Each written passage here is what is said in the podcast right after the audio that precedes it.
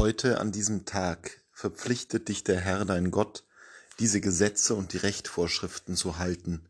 Du sollst auf sie achten und sie halten mit ganzem Herzen und ganzer Seele. Heute hast du der Erklärung des Herrn zugestimmt. Er hat dir erklärt, er will dein Gott werden, und du sollst auf seinen Gewegen gehen und seine Gesetze, Gebote und Rechtsvorschriften achten und auf seine Stimme hören. Die Gesetze werden uns hier wieder vorgelegt von der Kirche. Jene klare Ansage aus dem Buch Deuteronomium, wo Mose gewissermaßen einen Vertrag zwischen Gott und seinem Volk manifestiert. Die Gesetze haben einen ziemlich schlechten Ruf bekommen.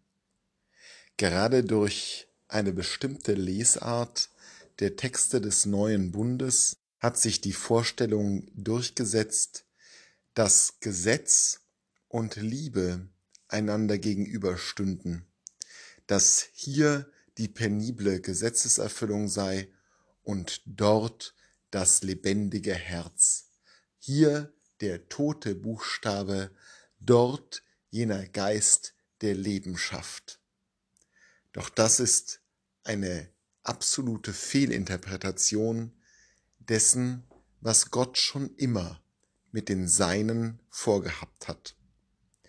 Denn die Texte des neuen Bundes sind eben keine Entgegensetzung gegenüber den Texten des alten, sondern nur eine Vervollkommnung, eine Erklärung, eine Vermenschlichung insofern, als dass derselbe Gott hier seinen Sohn auf diese Welt geschickt hat zu uns, um sich zu offenbaren. Derselbe Gott, der mit Abraham und David sprach, derselbe Gott, der am Sinai die Gebote erließ, ist auch der, den wir verehren in unserem gekreuzigten Bruder Jesus Christus. Insofern tun wir Gott Unrecht, wenn wir ihn gewissermaßen für schizophren halten, als ob er zwei Seiten hätte. Jene freundliche, die uns angeblich im neuen Bund entgegentritt, und jene harte oder in gewisser Weise auch einfallslose, die uns angeblich in den Schriften des alten Bundes entgegentrete. Nein, es ist derselbe Gott. Und das, was hier geschieht mit der Gesetzgebung am Sinai, hat sehr viel zu tun mit der Menschwerdung in Bethlehem, mit dem Wandeln Jesu und dem Wirken und dem Predigen Jesu in Galiläa und Judäa.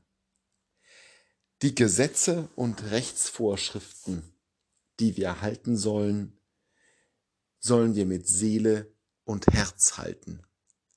Es sind eben nicht einfach nur irgendwelche Regularien, sondern es konstituiert sich in diesen Gesetzen Beziehungen.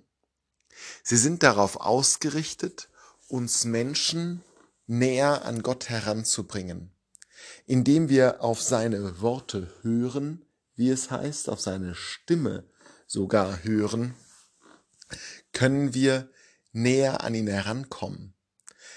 Die Gesetze sind dafür da, dass wir eine Beziehung zu Gott etablieren, pflegen und ausbauen können. Sie sind seine Stimme. Sie sind also das, was es ausmacht, in einem Beziehung zu jemandem zu stehen. Dieses Hören auf die Stimme, dieses Verstehen eines Menschen, das ist eben auch mit Gott angesagt und vorgesehen. Gott will, dass wir auf ihn hören. Gott will die Intimität jenes Augenblicks, wo man auf eine andere Person hört, mit uns haben. Und diese Gesetze mögen vordergründig wie tote Buchstaben scheinen. Und doch sind sie übersetzt in unsere menschliche Realität der Versuch Gottes, mit uns in Verbindung zu treten, eine Beziehung mit uns in Gang zu bringen. Und das ist eigentlich der Verstehenshorizont, unter dem wir diese Gebote, Gesetze und Vorschriften verstehen müssen. Er legt sie in unser Herz, wie es später in den Prophetentexten heißt. Es geht hier darum, dass wir im Blick auf das, was im Gesetz offenbart ist, von Mose und den Propheten immer mehr an Gott herankommen.